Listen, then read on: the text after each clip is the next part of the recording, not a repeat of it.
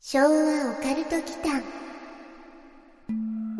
昭和オカルト祈間にようこそここは昭和世代のおっさん2人が令和の今実話怪談や都市伝説オカルトスポットについて異なる立場に分かれてゆるーくディベートするチャンネルですどうぞごゆっくり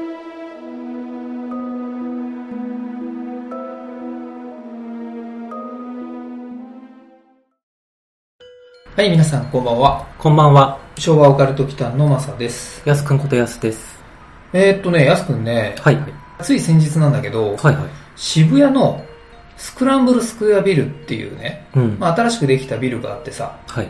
よくなんか TikTok でも紹介されてるんだけどね、うん。そこの中にね、渋谷スカイっていう展望デッキがあるんあですあけど、ー、はいはい。そこからね、飛び降り事件があったのご存知ですか、なんかニュースで言ってましたね。そ。う、言ってたでしょうん。着地地点で10代女性と接触したとかなんとか。あ、あそうそうそうそう、うん。れ渋谷だったんですそねう、。渋谷なんですよ。うんうん。そう、さっきも言ったけど、TikToker とかがね、よくあそこ動画のポストしてるんですよ。ワーケーションできるいい場所があるみたいなやつでさ。はいはい。で渋谷にできた比較的新しい47階建てのうん。高層ビル。うん。新しい結構ランドマークになってる。はい、そうですね。うんですよね。なんか光栄よりも今、そっちの方が有名。あれ ?Google 入ってるんだっけ ?Google が入ってるのは違う。あれは渋谷ストリームだ。ああ、別のなんビル。かあそこね、今再開発がすごいんですよ。うん。うん。うん、なんか多分僕まで行ったことないんだけど、んまあその47階建てのビルからね、はい。飛び降りがあったんですよ。うん。ツイッターでね、流れてきて。で、ヤフーニュースにもなってて、はい。で、ヤフーニュースを見る限りだと、落ちてきた男性のうん体の一部がうん。歩行者の少女に当たって怪我をしたっていうふうに書いてますね。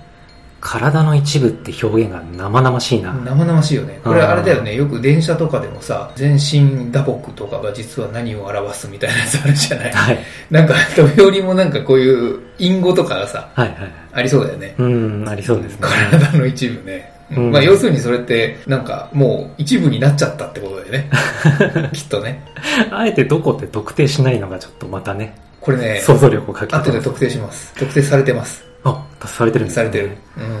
高層ビルからとかだと100メートル以上とかありそうだしさ、まあ、47階建てだったら100は絶対あるよね。絶対あるでしょううね、ん。どの部分がちぎれ飛んだのか想像もできないんですけど、さっきの本当話に。ねうん、うん。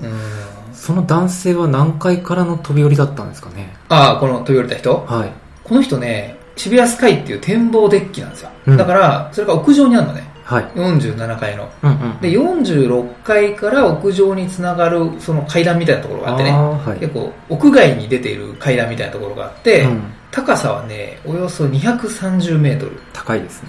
だいぶだね。うんうんまあその亡くなられた方もそうなんですけど、まあ、心配なのはね、この体の一部がぶつかって怪我をした少女うん。ですね。。まあ、命に別状がなくて何よりなんですけど、まあ、トラウマとかにならないと、まあ、確かにそうですね。いいけどね、まあ、真相は不明なんですけど、これね、ツイッターでね、現場にいた方の目撃談とかね、うん。一部伏せられた映像があってね、 はい。でそこを見ると、まあ、やすくんがさっき気にしていた一部がもう書かれていて、うん。足だって。あうん、足がもげていた。へえ、うんもげるっていうのもあれだけどね、うんまあ飛び降りで足がどうもげるのかっていうのもね、実は今日テーマでね、うん。深掘りはされていくんだけど、はいまあ、なのでこの少女に関してはその部分が当たったと。だから怪我したっていうの結構納得だよね。うん。僕てっきりね、一部っていうのがうん。頭部だと思ってたの。 それ当たらなくても怖いじゃないですか。ほらでもよく言うでしょ。ボーリングのさ、はい。球と同じ重さとか言うじゃない。ああ、聞いたことある。そうそう。だから、それがね、上から230メートルから落ちてきたら相当なあれだなと思ったんだけど、そうですね。どうやら足だった。うん。ううんん。様子ですね。モザイクっていうか、なんか伏せがもう完全に入った映像だったんだけど、はい。まあ足がもげてるみたいなことは言ってましたうね。ん。うんなんで、その部分が、まあ、当たったっていうことですかね。なるほど。うん。高所系の YouTuber が自撮り中に落ちてしまう事故とかも以前あったような気がしますが、ああ、はいはい、あれね。はい。うん。高所からの飛び降りってのはちょっと玉ひゅん案件ですね。玉ひゅんだね。はうん。これも男にしかわからない感覚 だけどね。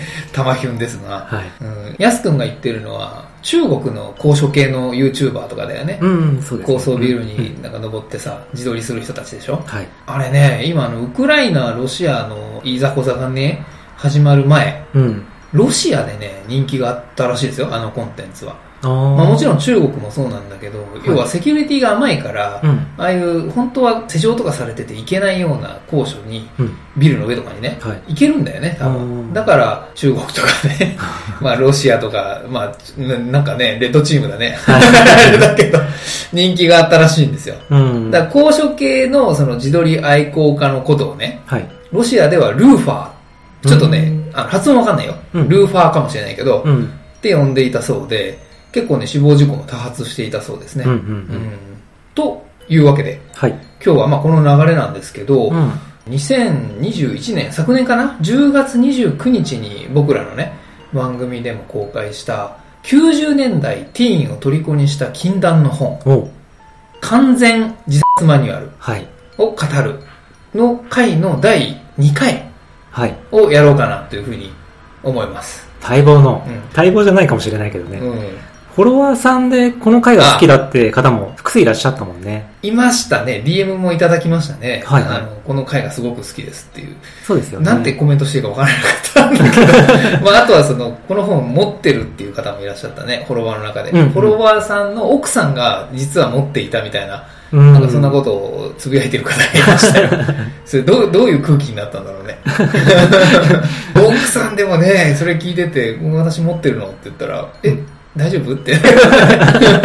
なぜ買ったのってなっちゃうけどね。はいうんまあ、オカルト番組聞いてる人たちだったら盛り上がれたかもしれないですね。まあそうだね。うんうんなぜ買ったかの、今多分な問い詰めないであげてほしい ね。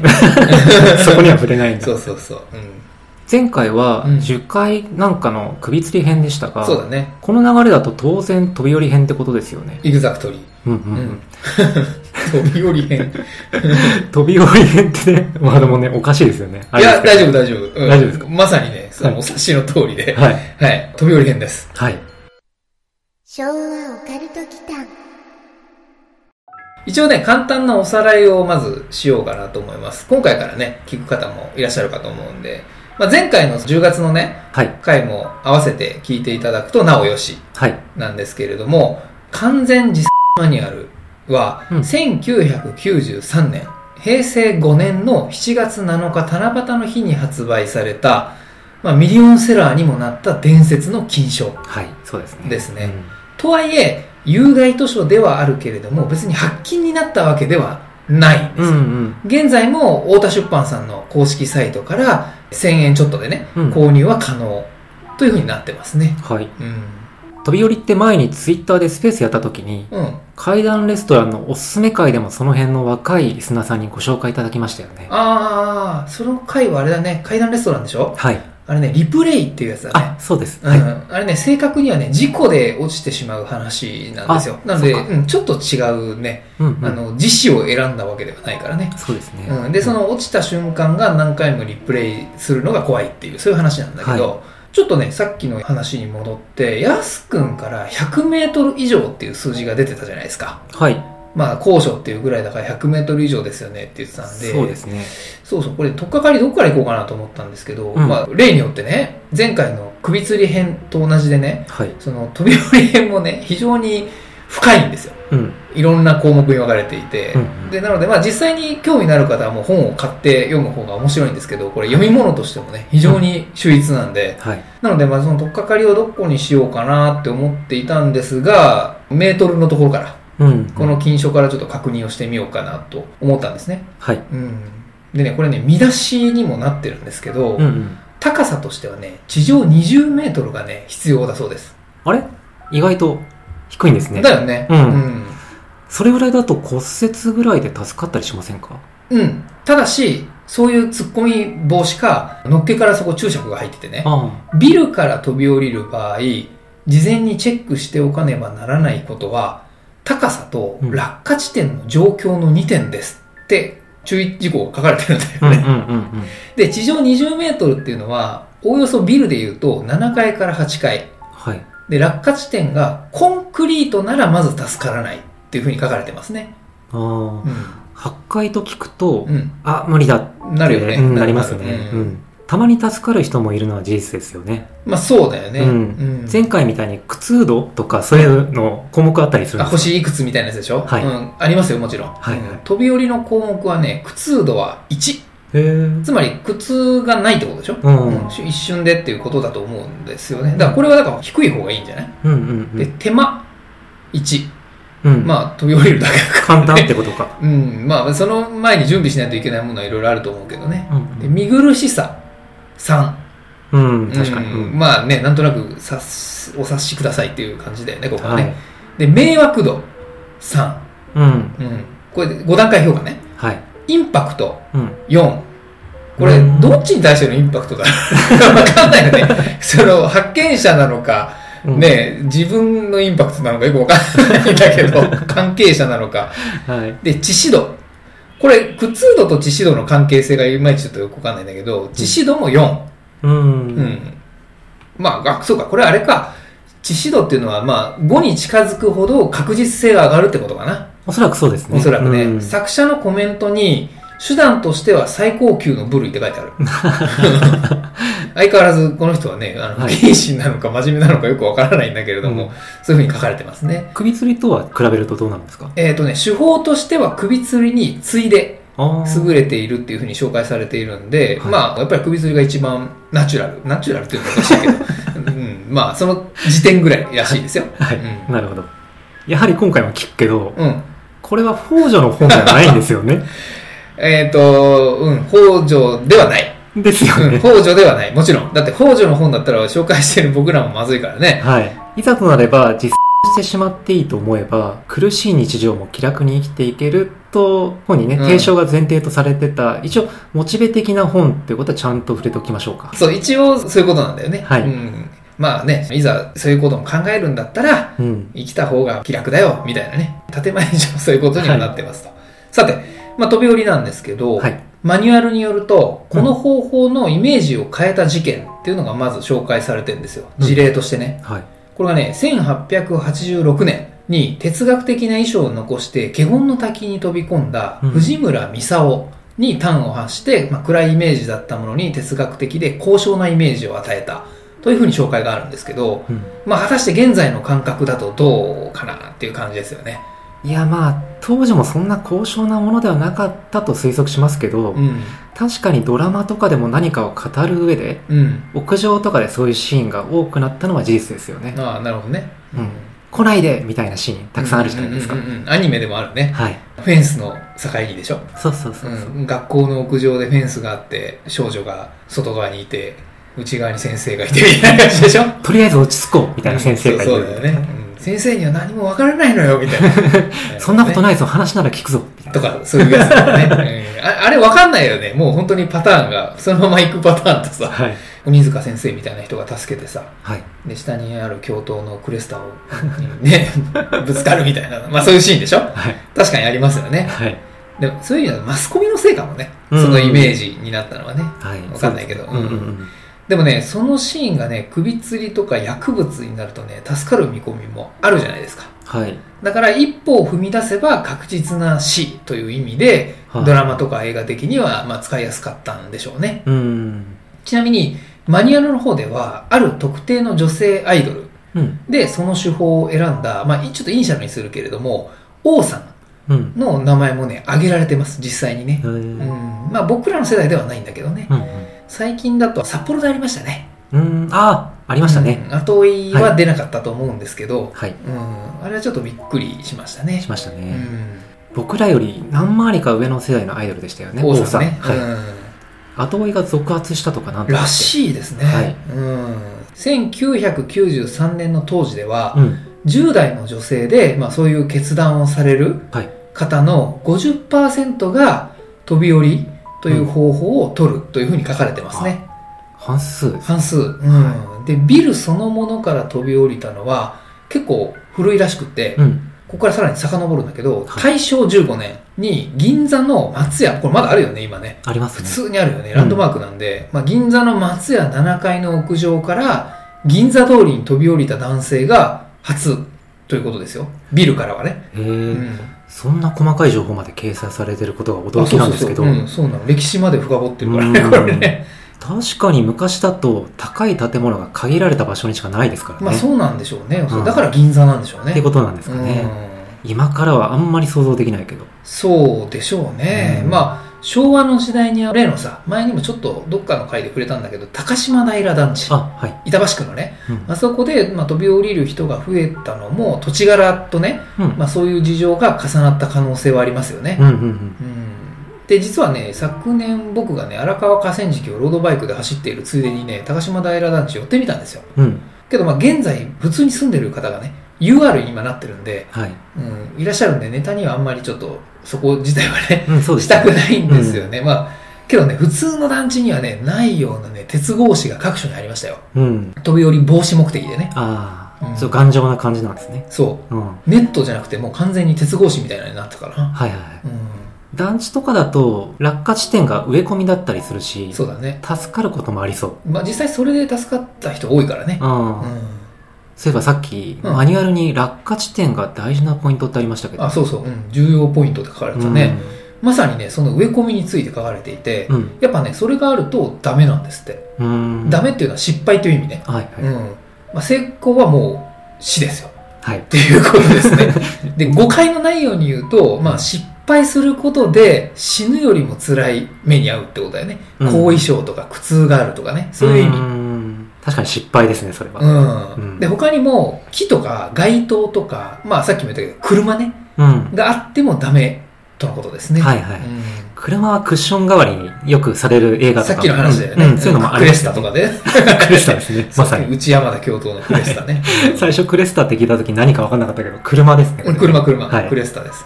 よくやってるけど、あれはガチだったんですうんね。ガチですね。はういん雪もダメだそうです。まあ、これはわかるけどね。うんうん。これね、極端な例として、アメリカでね、起きた飛行機事故が1個、例として紹介されてるんですけれども、は地上370メートルから飛行機事故で落ちた人がい。、うん。下が雪だったおかげで、腰と肋骨数本いかれただけでね、助かったっていうことがあったそうですよ、実際に。へー水はね、叩きつけられるとコンクリと同じとかっあ、て言言いうますねよ。ね。う華厳の滝も出てきたけどん。、そうだね。滝とかもよくそういう名称はあるよね。あるね、項目的にはね、これ、僕が言うんじゃないですよ。うん。相変わらず不謹慎全開な見出しなんですけど、崖なら名称を選べっていうびっくりマーク好き でね、込み出しがマニュアルの中にあるんですよ。はい。不謹慎ですうね。 ん。もうこれで北条じゃないっていうのはね、まあまあいいや。 海だと助かることもあるので、崖が確実っていう風にされているんですよ。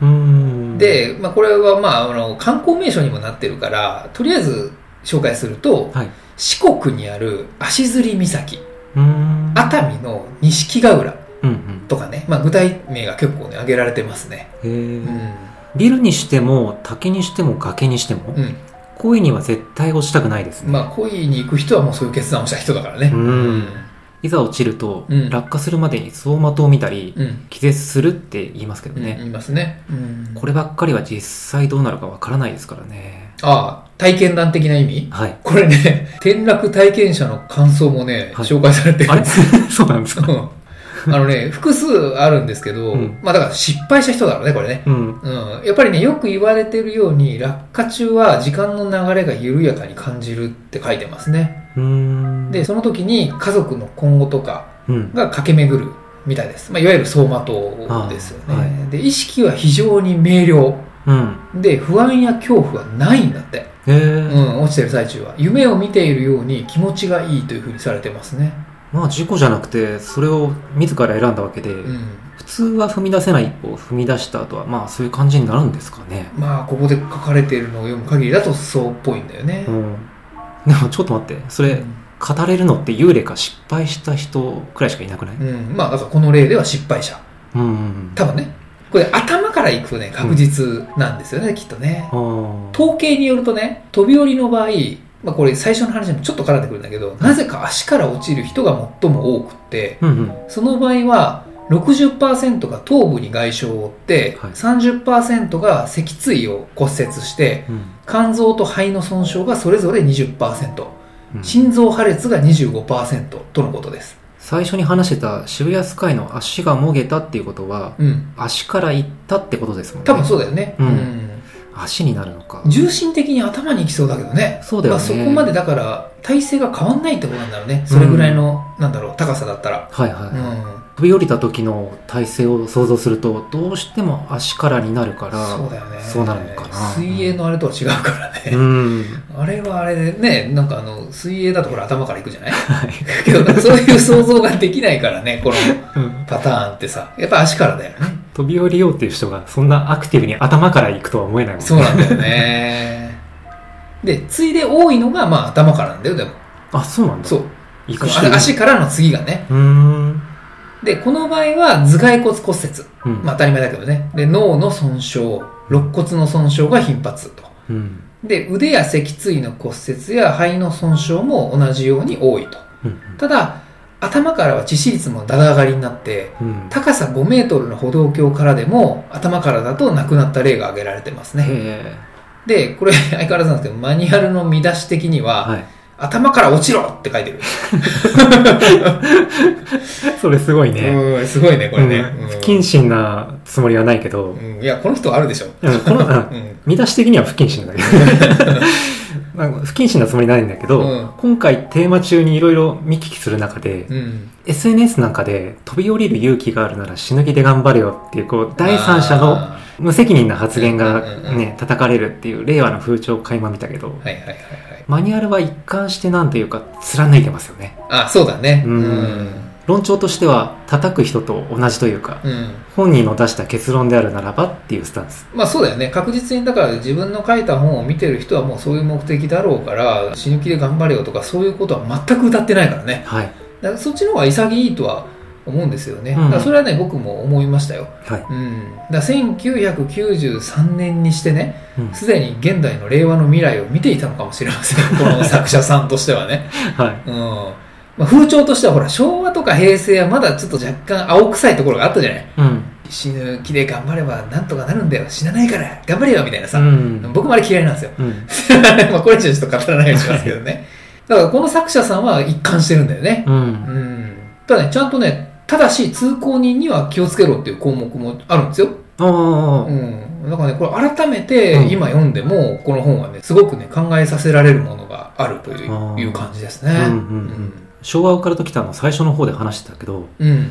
僕らが住んでいた埼玉県の某団地も結構多かったもんね、多かったね。うんマサはあれでしょ目の前に落ちてきたエピソードも披露してくれましたけどねああ、そうですね。うんそれ第何回でしたっけちょっとだいぶ古くなったかな。そうだね一桁台かもしれないな、うん一桁台かもしれないですね僕が郵便局のバイトをしている時に目の前に実際に飛び降りがあったっていう本当の話があって、でそれのエピソードを紹介してるんだよねはいそうですなのでまああのお耳をおしになければぜひ古いんだけどねちょっとお聞きいただければとは思うんですけど、はいまあ、ちょっとツイッターの方でも案内はしますでもまあ高島平団地にはやっぱり負けるかな、うん僕らのいた団地もね、そうですね、うんやっぱあるのあの首吊りでうん樹海が紹介されてたように、ああ、前回の首吊りでどこで釣るのがいいかみたいな話、樹海が紹介されてたやつでしょはい ?X ゾーン、Y ゾーン、Z ゾーンみたいなやつでしょ、はいありましたどこのバス停で降りてどうこうみたいな話ですね。今回あるんですかあるんですよ。あるん やっぱりね、あるんですよねへ。でね、まあ、この当時は今よりね、やっぱり話題だったんじゃないですかね。うんで、マニュアルによると、高島平団地なんですよ。うーんで、高島平団地は1980年前後はい、の飛び降りブーム対策として、うん、全64棟のうち11階を超える37棟に鉄フェンスが張られて、屋上に上がる階段には鉄扉が設置されたというふうに書いてますね。うーんなので僕がね、昨年見たものはもうその当時からそうなってたっていうことですねあ。ーかなり前から対策されてるんですねまあこの本が出た時はすでにそうだったって書いてるからね。うんはいマサがその時撮影した画像で見たんだけど、うん。うん。なんか曇り空ってこともあって、うん。やっぱりなんかどんよりしたうんうん。雰囲気のある団地でしたね、まあ、天候がだいぶ影響してるかもしれないけどね、うんあの写真の雰囲気としてはね、はいうん自分たちの時はそれでもまだ子供が多かったから活気があった気がするけどその辺は今だからじゃない、うんううんん、なんか今ほらもう子供が少ないからはいっていうのもあるんじゃない活気がないっていうのは、あうんーどこの団地も外でなんかたくさん昔みたいなさ子供が遊んでるような光景ってあんまないじゃないはいはい今ってだからそれはねなんか昔は賑やかだったんじゃないかな。うんうん。ただ、一応ね、これ歴史にもちゃんと触れられていて、はい。高島平団地は1972年にうん。入居が始まったそうなんですようね。ん。だいぶ古いよね。はい。でその年にすでに5人が飛び降りてるそうです。あ、その年に。その年に。うん、で、ここが有名になったきっかけっていうのが、うん。 1977年に親子3人が飛び降り真珠を図ったことで名称になっちゃったっていうことだそうですよう。ん。前に他のテーマでマサが話してたような、うん。 10人以外の人が飛び降りたってこともあるの。とね、8割以上は静岡県とか新潟県から遠征してきているっていうふうにありますね。うんうん。で、そこから対策をしてだいぶ減ったっていうふうにも書かれているんで、この当時のブームのせいで、まあ今でも風評被害というか、うんまあ、スポットになっちゃってるっていうことなんでしょうね。はいはい。だ僕が昨年行った時は団地内の公園で、まあ、ファミリーがね遊んでいたりとかいう光景もあったんですよね、うん。実際にそういうのは見てるんで、まあはいそろそろそういう負のねイメージを切り替えても良さそうな気はするんですけどねうん、そうですね。居住者もいるもんね。いるからね実際に、うんうん前回の樹海の時は詳しい場所とかもありましたけど、さすがにね、高島平団地はそんな深掘りはねそれがねねあるんですよ あるんですかあるんですよあるんですか、これねさすがに今はどうかわかんないよ、うんこの本に書かれている内容なんですけどちょっと具体的な部分は伏せて書かれている内容を紹介すると、はい。完全に飛び降りを封鎖したかに見えるこの団地もなぜか某外区は全くの無防備である、うん特にホニャララには部外者でも侵入できるとかねうん。これ僕伏せてますよ今 は普い。通に具体的に書かれてるのよこれうーん。でおすすめは、まあ、板橋区の街並みが見渡せるどこそこの外廊下とかね、うんマップ付きで紹介がありますよ相変わらずこの本すごいですね。すごいよね、はいだからあの昔の団地だから今みたいにオートロックじゃないんだよねうんうん。だから部外者が入れるのはい。うん、昔僕らが住んでた団地を思い出してようんうん。部外者余裕で入れたじゃんうん。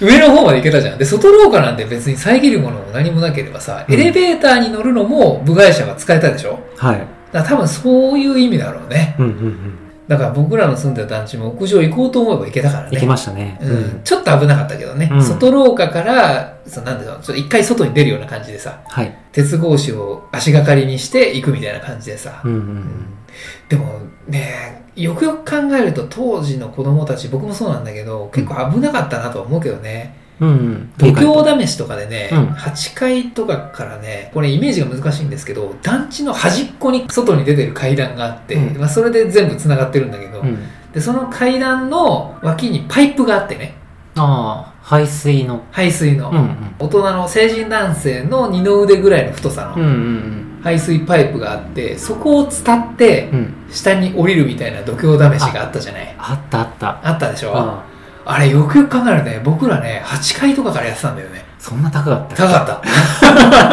感覚麻痺して るけど。た。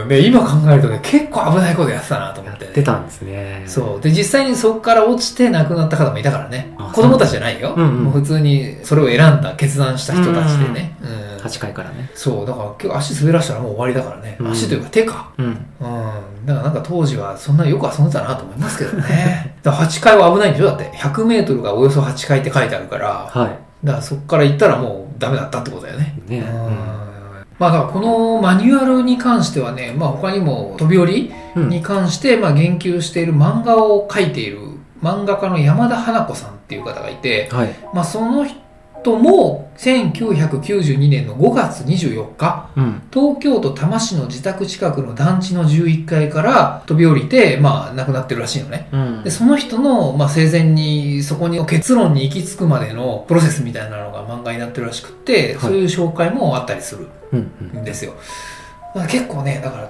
体験者とそれをやる前の状況がね、うん心境とかが書かれてたりするので、うん何に興味のある方とは言わないけど、う んこの本自体に興味のある方はぜひちょっと読んでいただければ面白いんじゃないかなっていうふうに思いますね、はい。うん実際の体験者のお話が見れるってことですね。まあそうだね、それも見れるしっていう感じなんですけど、あとは失敗した人の結構リアルな体験談が描かれていて、失敗しちゃった人がどういう目に遭うかみたいなのもね、うん結構生々しい描写があるんですよ。はいはいはい。だからまあまあ、やっぱりね、選ばないことが一番だけどね。うんうん今回なんかこれを取り上げてみました。その渋谷のね、その事件を見て、ちょっとテーマにまたしてみようかなと思って。はい。ねやっぱりねこの本いろんな方法に言及されてるんだよねだからね第3弾あるよこれまた別の方法が。そうだね、ちなみに言うと飛び降りではなくて飛び込みっていう項目もあってああ、そうなんですよだから僕らも電車の話でやったことあったじゃないありましたね。覚えてるる、はいちょっとガンツの話とかしたと思うんだうけんど、うんっ。ていうのはあるんですよはい。だから結構ねこの当時に描かれている飛び込みの話とかもそれはそれでねちょっと興味深いかもしれないねう。うんん旅するしたいとかね、旅。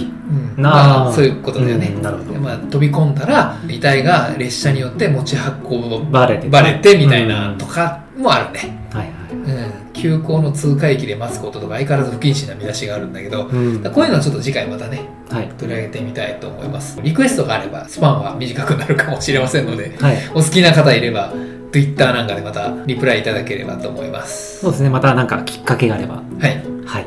というわけで今回は飛び降りでしたはい。じゃあやすくんいつも通りまたシャレコはお願いしますはーい。はい昭和オカルト祈間シャレコは、自殺で有名な東京の某団地。自殺で有名な東京の某団地に住んでる。越してきて3度の飛び降り自殺と、一度の人が死んでたってことがあった。二度は出勤してたり遊びに行ってたりで体験してないが、一度は体験した。最上階に住んでる。日曜日の早朝から外が騒がしく、全く見知らぬ人がトイレを貸してくれって言って家に入ってきた。それを祖母がお断りした。その後、家の外に出てみると、屋上に登る階段に人だかりができてた。なんだろうと思って、自分も階段に上がってみようと思ったら、優しく制止された。その時に、これから自殺しようと思っている人が屋上にいるのが分かった。トイレを借りに来た人は警官だった。私服だったんだけど、木の実木のまま、急いで来たんだろうと思った。階段の一番上で、君はまだ死ぬような人間ではない。とか、まだやり直せる。とかのお決まりの言葉で説得していた。それからしばらくして、あ、行ったって声が上がった後、地響きのようなうなりがした。家に戻り、心臓をバクバクさせながらベランダの下を見たが、そこに死体はなかった。側面から飛び降りたらしい。下から見てた人の話によると、両手両足を広げてた、とのこと。団地の側面は倉庫みたいな感じになってて、下から見てもよく見えない。その後、私服警官が来て、何か棒のようなものを貸してほしいって言われて、ばあちゃんが自分の杖を貸した。靴を脱いで飛び降りたらしく、その靴を手繰り寄せるため。その後、実質で寝てると、顔の横に爪を立てたような5本指の感触がして飛び起きたら、頭の後ろの壁にその杖が立てかけてあった。実質の3軒隣で人が死んでたらしい。警察が来て、何か変わったことはなかったかと聞かれたが、何もなかったと答えた。でも実はなんかあったんだよね。警察に突然言われて思いつかなかったが、早朝の4時頃、ベランダをカンカンと叩く音がした。それが3日ぐらい続いた。怒りに震えて、こんな朝っぱらから何叩いているんだよ、と思ってた。家のベランダじゃないよ。家のベランダだったら何なんだよ。死神かよ。ベランダに出てたら、俺が殺されてたのか。音の大きさから言って死んでた部屋なんだなって後から思った。刺繍がすごくて、その部屋を通り過ぎるときは息を止めて通ってた。匂いはうんこに酢を混ぜたような匂い。管理者がドアの隙間に養生テープで目張りをして、匂いは10分の1ぐらいになった。その後、除染作業員みたいな格好をした人が清掃に来た。昭和オカルト祈間はい、えー、やすくん朗読ありがとうございましたはい。まさに、まあ、そこっぽい話ですねこれはね多分そうだろうね。うんこの話は3つポイントがあって、うんまず両手両足を広げて飛び降りた人が、うん。自分の部屋のある階のすぐ近くからいて、うん。 3つ隣の部屋で死後2週間ほど経過した遺体が見つかって、うん。爪を立てたような指の感触がしたと思ったら、うん。飛び降りた人の靴を手繰り寄せた杖があった。ってことですよね。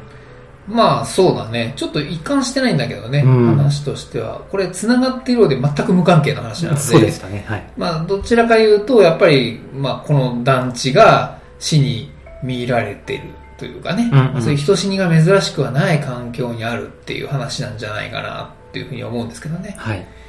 まあ、個人的にはね、この話はね、あ、いたっていうセリフがね、すごくリアルでね、怖かったあで、すね。僕もそこ怖かったです。うんはい。自分たちのいた埼玉のあの団地ではそういうシーンなかったね。なかったね。うんまあ、ちょっと、前半の方でもお話はしたんですけど、初見の方にね、改めて説明すると、まあ僕たちが子供の頃に住んでいた埼玉の某エリアもね、うん。団地がたくさんあったんですよね。はい。で、まあ年に何度かは飛び降りっていうのがあって、前にね、Twitter のスペースで話したこともあるんですけど、はい。これね、アーカイブ撮ってなかったんですけどね、うんあのその際に消毒が入るんで、うん。学校帰りにやけにね、消毒臭い日があったんですようんね。うんうん。で、そういうことがあると、まああったんだなっていうのがわかるって話をしたんですよ。はい。で、やすくんはその匂いを僕のシックスセンスみたいな反応をししていてね、 ほあの番組の中でね。はい。だからそれは違いますよっていう否定は入れてるんだけど ね。はい。あれね。そうそうそう。うん。そう、勘違いしてたんだけど、そう。ガチの消毒臭ってことでしたよね、あれはそう。ね。だから、その飛び降りた人がいて、救急車が来て、多分消毒してるんだよ。うん。うん。だからその匂いってことね。はい。うん、別に特殊能力でも何でもないからね。うん。うん、僕はその能力持ってないから。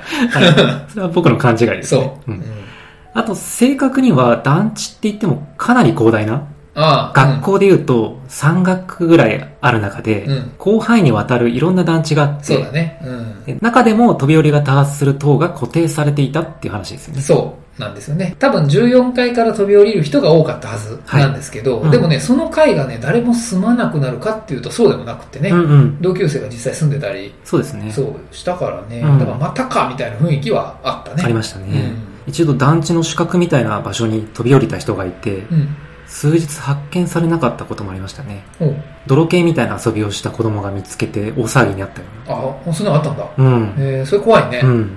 隠れようとした場所にあったってことだよね。 そうです。それなんかめっちゃ都市伝説になりそうだけどね。なりそうだけどね。うん。で、マニュアルの方にもね、目立たない場所を探せってそもそもある ね、この項目にね。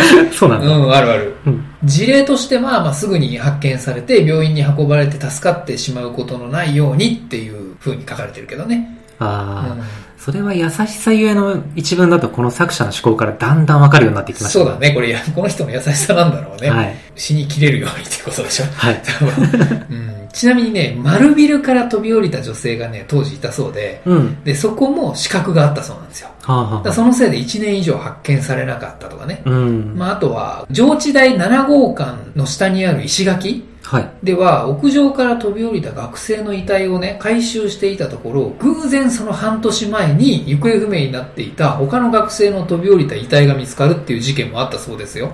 えー、それはまた、ね、すごいよね。うあん、ーもう白骨化してそう。というか呼ばれたのかなああ、その、飛び降りた人かはい。ああ、これね、ちょっと気になって調べてみたんですけど、うんそもそも上智のね、7号館がね、名所になってるらしいですよ、その。えうー、ん。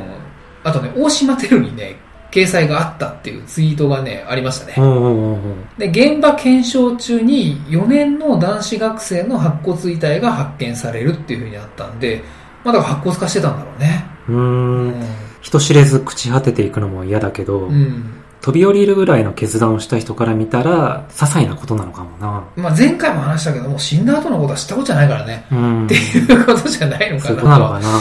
思うけどね。うんでも場所が重なるのは嫌だね。なんかやっぱりあるんだろうね、そこのうん引き寄せる何かみたいなのが。はい。うん、だからまあ高いところにはちょっとあんまり近づかない方がいいかもしれないね。無防備な高いところにはね。はい。はい。というわけで、今日はこんなところで。はい。ありはい、ありがとうございました。がとうございました。